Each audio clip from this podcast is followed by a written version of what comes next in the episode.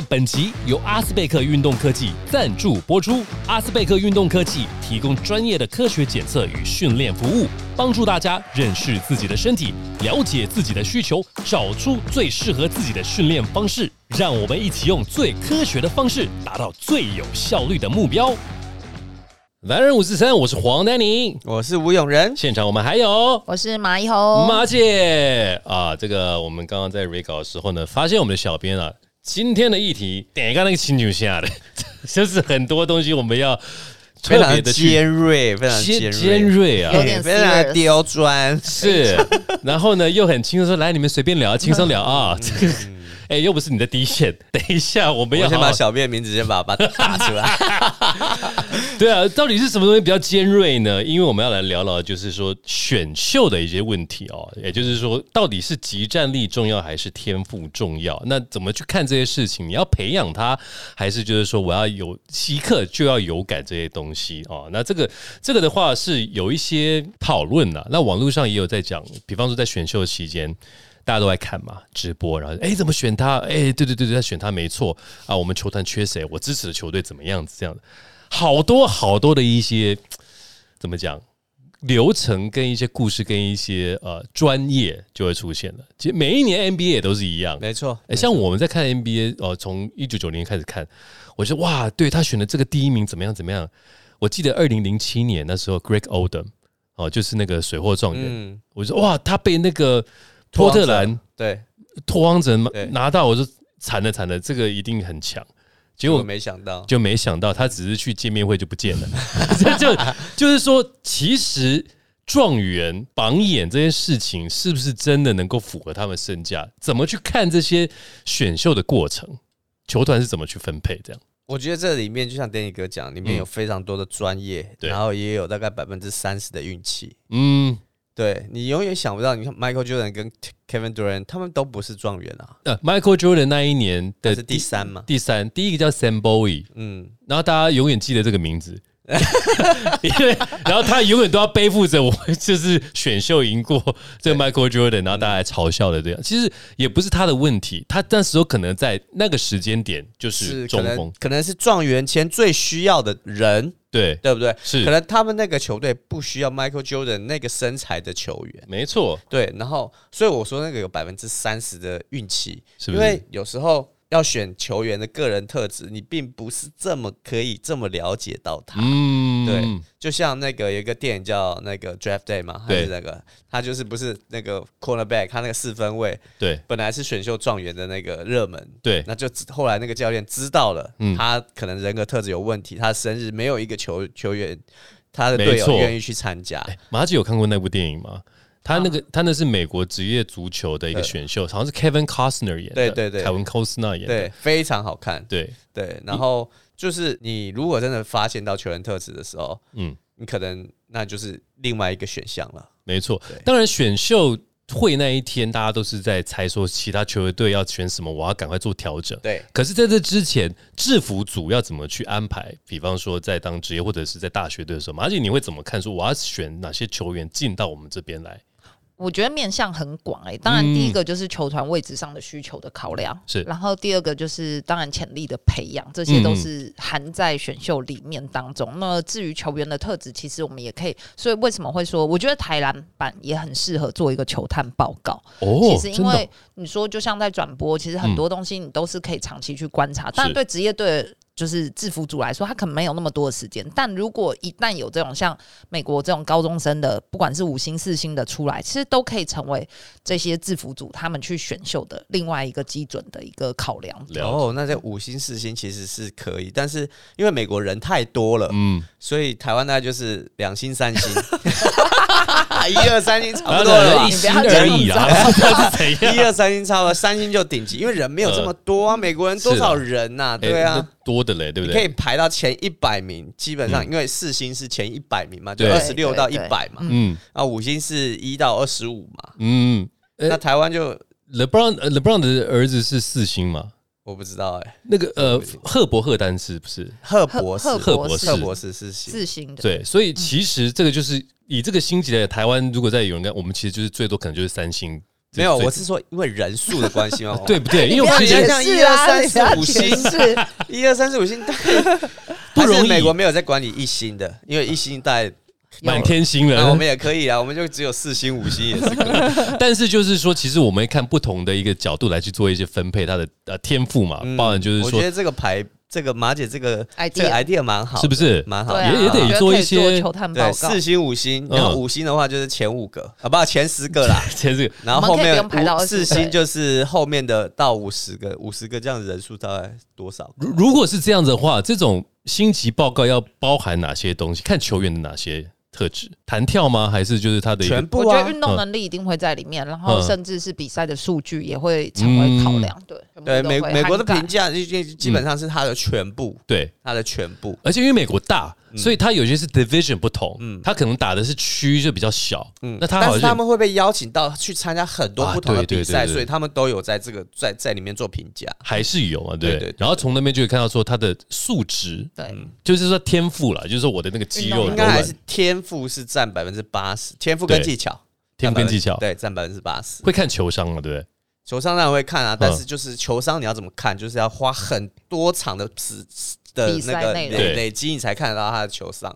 不然有时候一两场他凑到那个传球突然传的很好，你觉得他球商很高，哦那也不一定啊。那就是那个基数要很大。哎，这让我想到，就在疫情期间，我们在看那个杨绛的这个影片，嗯，就只有那么一点点，嗯 然后就要赶快来决定了。就是全部都是看 highlight。highlight 你看我的 highlight，你也可以觉得我是一个很厉害的杨将，对，是不是？对不对？然后就是你隔，因为隔离要多久？两个礼拜一个礼拜，所以时间不够，我只能凑合着用。对那段时间就如开此，开福袋的概念了。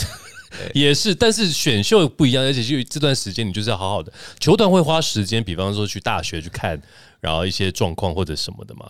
我觉得，因为刚好猎鹰就是从从总教练，甚至是像我们在旁边工作的，其实都是在大学端有执教过，所以对这些小球员，其实算是他们的状况很清楚。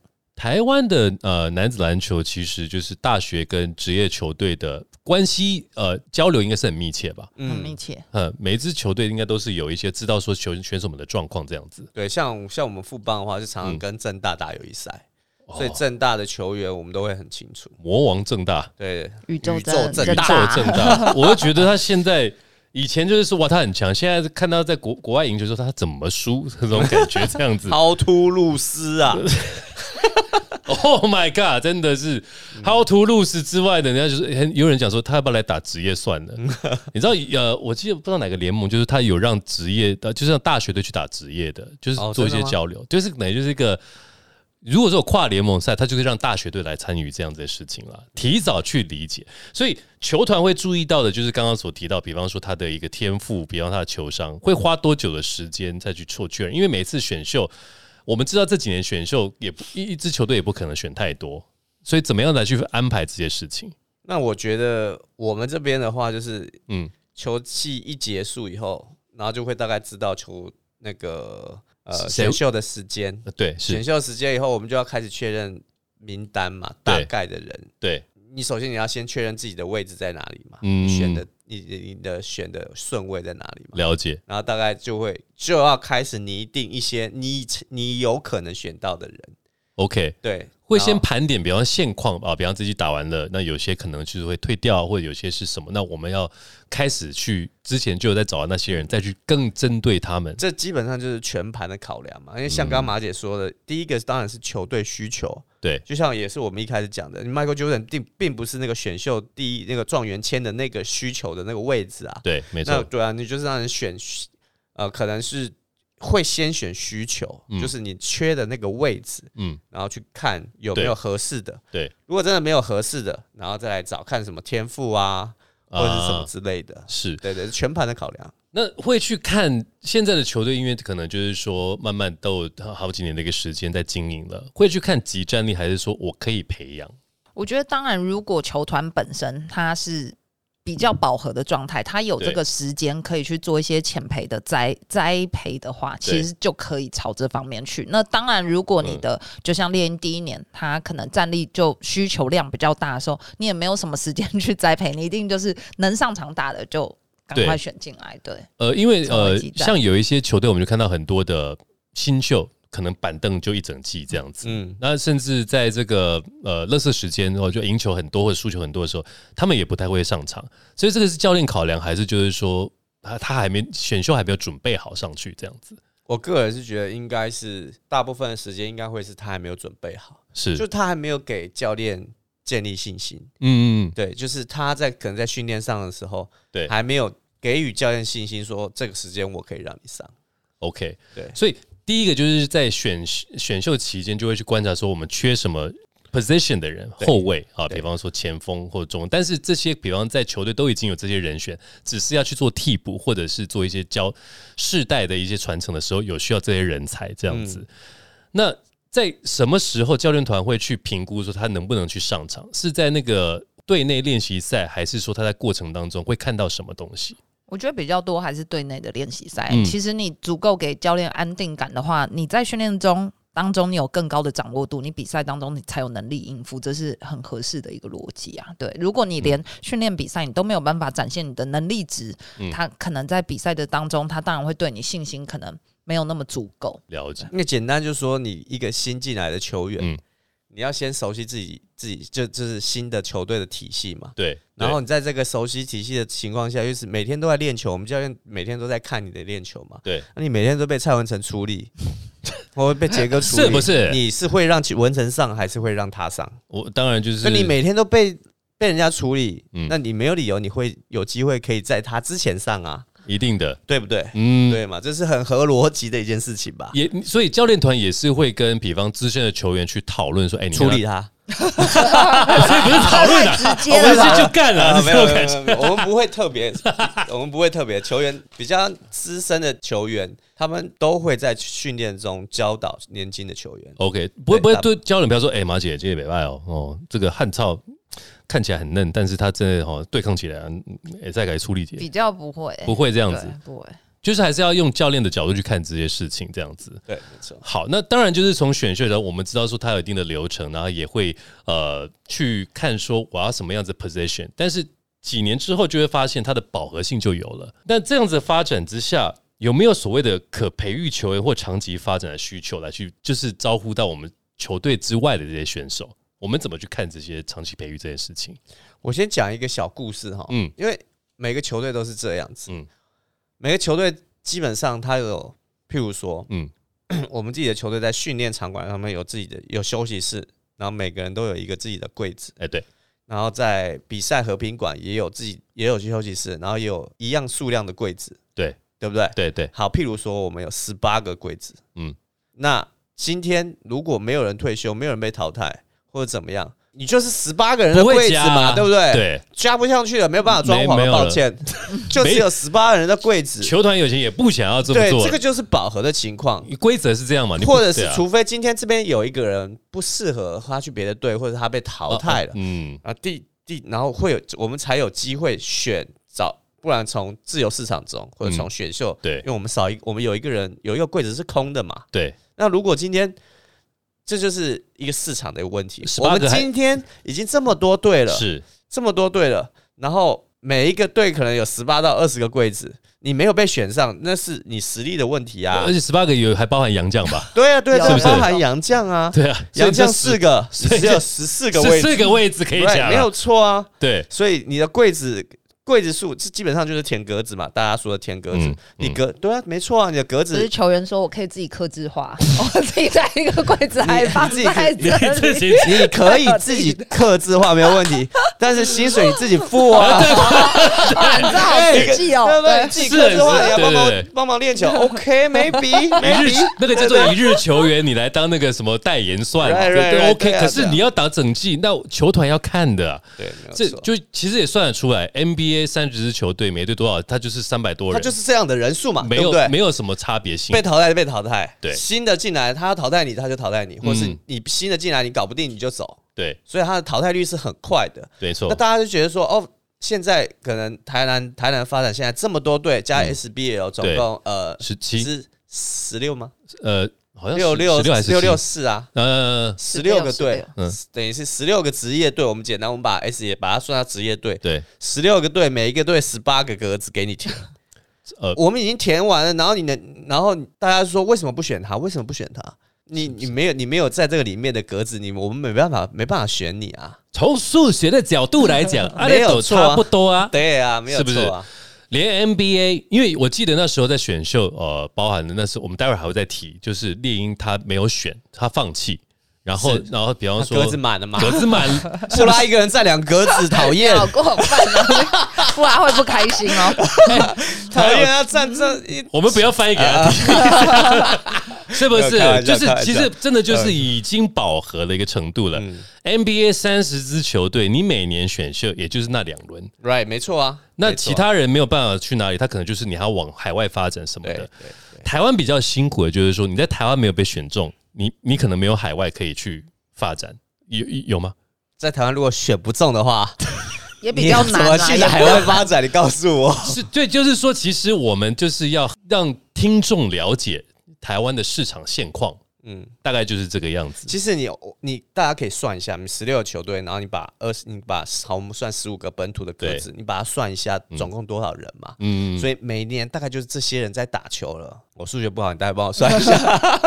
我我我也是，刚刚你在讲的时候，我就在就想，是就是每些大概就是这些人在打球了。那被淘汰，或者是你可以去淘汰人家，嗯那是你的本事啊。是对，那是你的，本事啊！你嗯那就是这些人呢，我们要怎么？你要你要怎么再再针对？再针对，大家都说对都那么多了，滥竽充数一大堆了，对不对？现现在那时候的感觉就是，呃呃，在 T One 刚成立的时候，哎，选手好像有点招募不及，所以可能就是三对三或素人都有来打，嗯，但是打起来之后差你就觉，点我都想要付出了吗？是不是开玩笑，开玩笑。很多人还会被你虐哦，真的那时候。但是到了现在，发现说，哎，其实实力慢慢平均稳定了。嗯，在这情况之下，很多人他必须啊，我我没有这个舞台，在这个职业发挥，你还是有很多的像是杯赛或者是一些企业，他们还是有成立三对三相关等等的，让你有球有球可以持续打，只是不是职业形态的这一种。对对对，很多人就说：“哎、那要不要成立所谓的这个像 NBA 的 G League 啦，然后 B 联盟有 B One，然后它有二十支球队，那还有 B Two 啊，还有 B 三，然后它是一个金字塔的一个形态。right，等等的。那台湾有没有办法去做这样子的一个所谓呃农场机制，或者就是一个比方呃互助的一个一些想法这样子？中场休息时间，给您全方位服务的阿斯贝克运动科技。阿斯贝克运动科技为运动产业注入新元素，搭起各个专业领域的桥梁，与秀传运动医学中心联手，打造一条龙式的服务。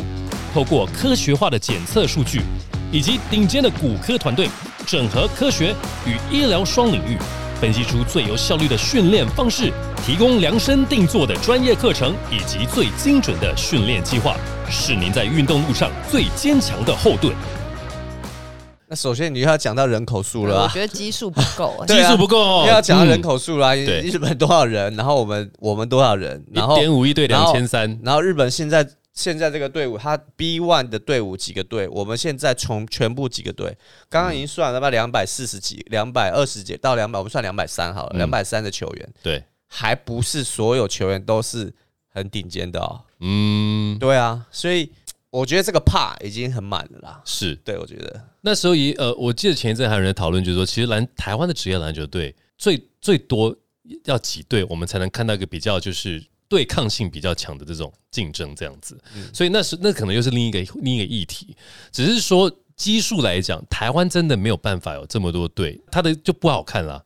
我觉得有机会，我觉得有机会，但是你就是从基层到最上面，你要不断的把它发展的很好，嗯，然后有就有机会嗯。可以达成到可能一年的两百两百左右的球员是是 OK 的，了解，而且你看，如果我们这发展很好，CBA 那些也都可以回来，他直接都是留在台湾，他不会流失的话，是。其实是两百个是有竞争性的球员，我觉得是有机会的，了解。所以就是人才库的培训这件事情是非常重要的事情。没错。我记得呃，在上一集我们有聊到，就是所谓的基层培养这件事情，从教练甚至就是怎么样让让这些小选手能够有更好的一些培训机会。现在是不是都呃有些学校还是以本土训练方式为主，就是说比较没有办法就是科技化，或者是说找到那个选手的一些素质，然后再去往前走这样子。所以，我觉得训练的就是方式还是很多，那嗯也有一些真的是还是比走比较传统的路线。对，对，那另外一点就是我们可以看到选秀它是一个找寻人才的一个方式，另外一个就是自由市场。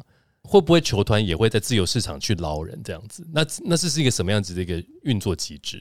我觉得运作趋势应该是这样，嗯嗯，球团应该照理说都会先从市自由市场里面先找，反而是从自由市场，对对对对因为自由市场，而且现在其实在，在 Plus League 它越来越呃制度越来越明确以后，它有一个时间点是自由市场的那个日合约到的时间点，它直接会释放出来它是自由球员。哦有有有，我我们在官网就有看到。是是是。它从现在开始它是自由球员，你可以接触，所以嗯。所以是很很清楚的，对，而且他有有可能以后他都会是在选秀之前，嗯，他的合约的的期限都可能选秀会把它摆在自由市场先先出来以后再再来选秀。OK，那在以球队的球团来讲的话，嗯，呃，当然自由市场里面你基本上是都是你看过的球员了，没错。你会很熟悉了，嗯，然后你再先从需求里面再找嘛。对，然后对。当然选秀的话，就会可能常常有人会讲说选秀大年、选秀小年。嗯那如果选秀是大年，譬如说是有几个呃大家是瞩目的，嗯，大家也是会会会会非常抢手啊。是，对啊，所以呃，这个当然也包含了，就是说呃，制度上面来讲，也是保障自由球员有被先谈约的一些机会，没错，然后就是说他可以继续往前走，然后再知道说从再从呃选秀当中再去找寻所欠缺的人员。但是有些时候你就发现选秀它还有大小年之分，嗯，这这个在美国也是一样嘛。你有一年就是 LeBron James，有一年就是文本亚嘛，那有些就是 Greg Golden，但他 我会是找他出来，没有，但是就是他有这样子的一个心跳的这种前起起伏伏。那今年好像被称之为选秀小年，那猎鹰今年没有选任何人，马姐认为是什么样子的一个考量？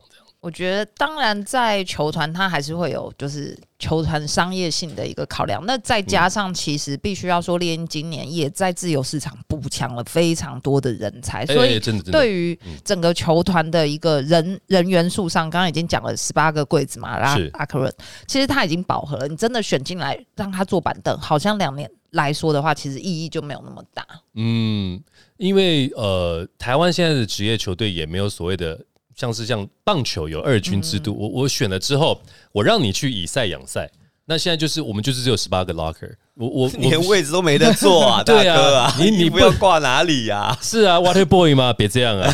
对啊，对啊，就是说你你可以有不好，你有更好的发展，你有尝试过，你在大学实力我们都评估过，但我们没有办法去选，大概是这样。因为另外一个对，其实对制服组来说，他嗯其实真的选进来，他要对这个球员负责。我们其实在这两年来说，也有会对那些打不到球的，我们会说，哎、后续真的希望帮这些球员让他们有舞台嘛？最重要，球员还是希望有平台。对，是，比方说像在第二季的时候，猎鹰就选了呃，就是古毛维加，嗯然后韩杰宇，对尤其古毛维加他得到的这一个算是上场几率就高很多。他是因为他在你们在观察他的时候，他知道他就知道他的身那个心理素质跟他的一个方式是可以帮助球队的。我觉得最得力的部分，当然因为总教练是梦竹哥的关系，他已经带了这一名球员四年的时间，其实他非常的熟悉。其实对阿毛来到这个体系来说，他就是无缝接轨，所以他非常的清楚说梦竹哥可能在攻守两端的策略，他应该要怎么做，他不需要再有一个很长的一个适应期，所以相对来说，其实对于他在场上的发挥是有非常多的加分。因为通常呃新秀年，我不知道两位就是在新秀年就得到很多的一些呃机会的，比方第一个就是教练团的信任嘛，第二就是你实力真的就是我们球队就没有你这种人，一定要去帮我们去巩固，大概是这意思。对，LeBron James 他就是不可能永远坐板，他就第一年就不可能坐板凳了，他的能力，能力就在那里。对啊，是。最主要还是能力啦，最最主要还是能力。你能力在，就像我们刚刚讲，你在训练的时候，文成被你电了，那很很明显，文成被你电了，那当然是你上场啊，是是不是？是不是这样子？对对对，这能力职业赛场，篮球场上职业赛场是能力说话，实力说话的，这个是嗯非常非常现实的，没有对，这没有什么好那个的。了解。对，所以在这个情况还是要找到这符合的。那勇士原本也被认为说今年会放弃，可是最后有选了一个选手嗯，蔡振宇，那也会让人觉得说，哎、其实蛮惊讶的，补的是常人，是扎实型的绿叶还是天赋的选择？帮我们分析一下。我觉得是我们讲我们选球员哈，其实我有一个八个 locker 都已经不是满的吗？还是再帮他装好 一个，再客气化一再个，帮他装潢一个。没有，我们选球员常常是我有一个很奇妙的奇妙的比喻，像是你在组一台电脑，OK，你在组一台电脑，有有画面，嗯、对，就是人家说硬体跟软体之类的嘛，嗯嗯，CPU 就是你的身体的静态天赋，就对对对对 CPU 就是最重要的那个，可能高度，对，对可能你的体身高体重、臂展之类的，嗯或者是嗯你的速度跟你的垂直起跳那个能力，CPU 你可你够不够好？嗯然后接下来就是一些。呃，你可以可以多调整，不然硬碟你可以多加一点嘛。硬碟本来不够，你可以多加一点，很嗯记忆体。然后接下来就是软体，你的头脑够不够好，嗯或者是你的技术够不够好。运你不可能，你不能 CPU 装的超好，就你弄个 Windows 九八，这 是不是？基本哦会上也不用。宕机哦，它真的会宕机哦。对，所以这个东西，我觉得在正月这边的话，我、嗯。我们不能说是它是扎实型还是它是天赋型，我觉得它它还蛮不错的地方是在于是我们看到的东西，它既有天赋，哎，他打球呢又中规中矩，对，然后我们又有那个时，我们又有那个空间可以去培养他，哦，因为他是年轻的，对，而且它是稀有才是高的，是，然后它的它的 CPU 不错，它又跳的蛮高的，嗯。对，它的他他他的那个硬体机是机体是还不错的，嗯。那我们就是选进来培养，OK，培养，因为毕竟在大这个地方，我们还是需要。如果没有洋将的时候，或者我们想要用小洋将的时候，嗯。我们还是需要一个可以延伸四号位，常人真的在台湾比较不好找哈，就是稀有才啊。对稀，有但是我觉得正月他其实每一年，你从看他在 UBA 的表现，他是每一年都有在进步的。哦对，他他这个是真的。他等于就是说从大学可能一年级，他他是从遗嘱马姐上来认证，我的，们现在就安心更多了。是不是？今天的目的就在此啊，啊。好险，他是好险从遗嘱出身的球员，但是他真的是从蓝领阶级的苦工，慢慢从有在低位 pose 的一些能力，然后脚步再延伸到三分线面框，所以你看得到哇他其实在这方面他自己下的苦功。如果是以这模板的话，会是谁可以看得出来他未来的发展？哇，这好难、哦，问一下马姐，这好难哦，模板呢？我觉得这有点难呢、因因为它球龄其实实实际上没有那么长，所以它进步的空间很大。了解。对，我如果模板，我希望啊，他哦可以朝希望的希望嗯。他可以朝紫薇那边发展，哦。陈紫薇的嗯的，高炮台，对高高炮塔，他三分线其实目前为止其实是在培养中，还是说他其实有已经有这样子的？虽然您球龄不长，但是可以看得出他的手手的那个感触。我觉得他投篮还 OK 啦，投篮手感目前看起来是还可以，对啊但是嗯因为球队开始练球，还没有回去，还没有回去那个实际在，就等于是我看的那个基数不够啊，那要看看很久才大概知道这个投篮到底是真的还假的，是，因为 会不会一个暑假后就变了，对不对？也就有可能啊，有没有？有可能变变得更好一点？对对对对对，但但是就是说，在勇士这几季啦，比方说第二季的时候有这个王绿想，好像交易给那个好像是梦想家嘛，是是没有交易给钢钢铁人。钢铁人，钢铁人，对对对，对钢铁人。然后第三季是陈范、博彦跟简廷照，对。那第四季是蔡正月。那这几年都是也会是针对那一个年度所需要，还是说看到这些选手他的未来性这样？其实基本上我们都是选未来性。我们在选秀的时候，嗯嗯，因为我们在各个位置上，其实基本上的配置对拉可的那个位置，基本上都算是齐的。对，对，那我们就是选天赋，我们就选，我们选 潜力加几个休息室的箱子，是不是？对对对，重新装潢，重新装重新装潢。当然，这这个好像也没，因为每一个联盟它好像应该说都都有规范，你有你最多只能登录多少人？哦，它有它有规范你的最多的人数是多少？嗯，对对，然后你每场登入当然是就是这个是这样子的人嘛，就是正常 FIBA 是十二嘛，然后 P Plus D 是十三，十三对，那 T 的时候我 T 们这边也是，十三三，对十三嘛，嗯，那还你想想看，我们十八个拉克，你十三，你还有五个人，每天你比赛的时候是就在自己的拉克上面吃东西而已呢，没有比赛的呢，是不是是？不是很舒对服 那我也给我个 locker 好了。OK OK，对啊，拿拿冠军的时候，我也是一员这样子。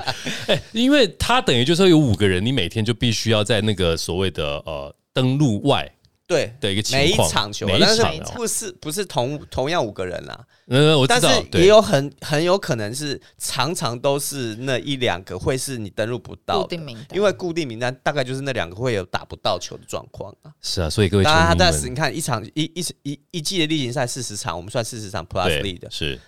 他大概登录十场十五场，已经算是很棒了。对他来说，已经是是很很好的一件事情。而而且，比方说是球队的主力有受伤或者有状况的时候那你又不希望，而且他登录了，他也不一定上得了场啊，那只是登录而已哦。嗯，那只是登录，因为只是那个轮盘转到你哦，你还不你还不代表你可以上得了场啊、这这个应该就是在新秀期吧，就是说前几年的不一定啊，不一定，这个就是实力说话，就是在训练上面实力说话啊。是，所以球迷朋友们也要给那个球团们一些同理心哦。他有时候选或不选或选一些，他其实是有一个球团发展的考量性对，因。为他最后要干嘛？他最终要赢球啊，对，他他要打赢其他队啊。不赢球会被人干掉的更难听啊，是不？是所以还是要以赢球为发展。那球员他的培训，我觉得不管是哪一支球队，都都是希望有自己的个性文化存在。那所选进来的人都要有所发挥嘛，都要自己的一一个一个孩子这样子。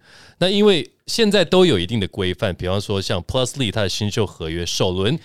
第一轮是呃，第一顺位是九万，第二顺位是八万，第三顺位七万，其余首轮是六万，次轮呢都是五万，然后第三轮以后是四万。凡获 FIBA 国际正式锦标赛中奥代表队者，月薪最低是十二万元。好，那当然还有一些其他的一些呃调薪等等，这个应该是制式化的，不会去私下或应该没有没有这种事情这应，该是讲最低，最低了。对，并不是说他刚刚说，譬如说第一顺位九万，对这个是最低给九万。还是可以有上，就是更高额度上去。对对对哦，对对对 T1 这边是啊对啊，是只是最低最低标准。最低标准，因为现在是大球员时代，大 大大大新时代，对，大球员大顶新时代，对就是为什么我想要付出的原因。是不是？哎，你生两位都生太早了，是这样子感对对觉。对对对所以刚刚有提到像 T one 新秀，虽然你可以往上提，但是它有一个最低的一个限制，也 OK。第一轮获选球员每月至少哦八万，然后第二写轮至少至少才是最低。嗯，那当然就是凭实力说话，你可能好一点。我们就是为了要保护你，为了要希望你能到我们这边，那我们就可以来谈更好的一些发展。没错，而且尤其是现在里面有很多很多，就譬如说我们有联盟跟联盟的一些呃竞争嘛，对，对。然后我是我为什么要写最强调或最低？是对，如果说你今天你只给我最低，那嗯我就去那边的更高，对，是不是？球员的选择其实也对对对，因为。肯定是这样子的啊，一定的，一定的。对嘛？就像是现在 NBA 有很多很多的一些高中毕业的人，他不一定去 NCAA，嗯我我就去澳洲打，我去哪里打？因为他会给我薪水，嗯哼，然后我又可以训练，我就不一定要那个一年的大学，也没有也没有那个学。他也没有要 one one and done，他就是去直接先出去了。no，所以其实也无可厚非，球员他要找的就是我最好的对，当下的出路。对，没错，那那这个概念来讲的话，就比如说，哎，就会比较新，也，就是说会比较不一样，因为两个联盟的那个规范不同。没错。好，那这个我们可以再讨论，因为我们还讲的规范不同，就是外籍球员。嗯，外籍球员在呃 Plus League 它是选秀之一嘛，对不对？它是每个球队可以有一个外外籍生，外籍生外籍生，呃外籍生外籍生是可以投，是要投入选秀的。呃外籍生投入选秀，对，是要投入选秀。那如果是洋将外籍球员的话，就是、嗯呃自己去寻找。对，对是。那外籍球员的话，是会影响到台湾的培育跟抉择吗？你是说外籍生吗？外籍外籍球球员就洋将这个部分的话，就是集战力优先，还是说培养？比方说常人来讲的话，我们是希望说呃直接都找中锋，然后找四号位，然后我们就培养我们有自己的控位，这样就好。还是就是说也会培养说我们要找常人，然后来去做一个发挥。我觉得还是在于球队需求啊。球队需求马马姐，我觉得比较多，当然在外籍球员的选择上，嗯大部分的球队都会先选择五号位啦。我觉得这也变成现在，其实，在教小朋友很可爱。我记得我们在集训第一天，球员在跟选手第一天认识，因为他们都是十十六七岁嘛，嗯然后大家就说：“哎、那请永仁你自己介绍。”每一个球员都说我是打二号、三号，最多就是打到十号位。一问下，对，这样也是不错的那个。十五个选手、哦没有一个说自己五号位，没有，大家现在都必谈打五号位。身高也不到，其实也有对啦，是是这样，但是嗯就是说，现在小朋友他们也很聪明，也知道说可能五号就是比较比较蓝领阶级苦工啊，要扛对对对内线啊，然后哦对到中国队就要打，就是要扛两米多的，所以到时候那时候我们一集训完第一天见面，我们就说好，我们决定了，有三位选手是打五号位，我们三个教练团 就排出来。没有人要打五对，号，没有人要打。其实对现在我们真的在你说在职业的机制，其实很多都是无位置的分别。你当然你最好你能二号，你打 combo guard 那是最最灵活。对没对，错，是啊，因为像我们像看国际赛啊，有一些其他的国家队，他们最高身高是两百零八公分，嗯也是有一种呃发展性质啦。就是说，刚刚马姐有讲，现在是无无无位置的无位置的分别。没错啊。对，就是一直越来越多的这样，甚至有延伸四号、延伸五号，它本来就是要在里面先拉出来。嗯，你看文斌要么就投三分球，我说哇塞，没错，以前你看看 Bobo 在那边投的，没有啊，所以现在的改变就变成说，在选择外籍选手的时候，是会变成辅佐型，还是就是说，我们也会同时去培养我们的呃常人，让他也可以去延伸这样子。我刚刚觉得马姐刚刚讲那个非常有趣，嗯。但我觉得那些小朋友他们的观念不对。当然不对啊。当然，他的身高，如果他今天他的身高是不适合打四五号的，哦不要再当然他当然不是四五号。对。但是如果你今天的身高是符合符合的。四五号，对，就是你有到跟一九八到二零五之间这个嗯。中间，你是非常非常稀有才的，在台真湾的，没错没错，我真的。他没有认知到这个，他要他要知道，我就是可以扛四五号，嗯嗯，我就是可以扛四五号。那在台湾，在中华队，你永远就会有一席之地。其实没错。已经是保育类生物了，真的。保 育真的。你可以看到戴豪、嗯。顶哥，对。他为什么可以打这么久？嗯嗯，他们身高站在光祥军，因为祥军他很年轻嘛，我们打讲他打那么久，对，因为他光身高在那边，他就可以，他就可以，中华队吃他就可以有筹码去谈合约了，你知道吗？是没错，所以首先，我们为什么？我们所以我们回到说，为什么我们大家在在职业篮球上面选洋将要先选四五号，选大的洋将？对为什么？因为我们没有这些人的身高，，We don't，对，很少嘛。对，有有可能那几个，嗯但是浮不上台面，嗯，就他并不能，他的实力跟他的能力可能没办法站上职业舞台来去帮助我球队赢得成绩。没错，那那祥军为什么在 Plus 里打四五号，嗯。然后年度第一队，嗯，对，然后年然后是一个很棒的成绩在在这边，他有那个能力啊，他有那个能力以后，你那个球队就会想到，哎、那我可以找一个小杨将、哎没错，没错，是不是？所以找一个小杨将那变化了。就更难守啦。这个祥军你可以去扛对四五号位。方的四五号的洋将，对，他守得住，或者他可以差不多六四百分之四十百分之六十的抵消。是就很好了，因为我们小洋将变成你们守不住啊。没错，对，你看像就像我们在第二季对呃冠亚军赛对工程师，嗯我们用本土去守布拉，或是我们用呃杨将去守布拉，但是我们有另外一个小杨将，我们对另外一个小杨将就把你们打爆了，对，就是只要能够另外一扛得起来，种想法。是所以所以我是觉得呃球员。不要把自己说哦，没有没有，五号就完蛋，在台湾五号、十五号发展就挂了，没有这种事情。先不要先自己限制，对是吧你自己的实力，你只要弄起来，你是你是你有这个身高，你绝对是稀有才。节目进行到尾声，再次感谢阿斯贝克运动科技。不管是职业运动员或是热爱运动的朋友们，让数据来说话，透过客制化的服务，找到适合自己的运动计划吧。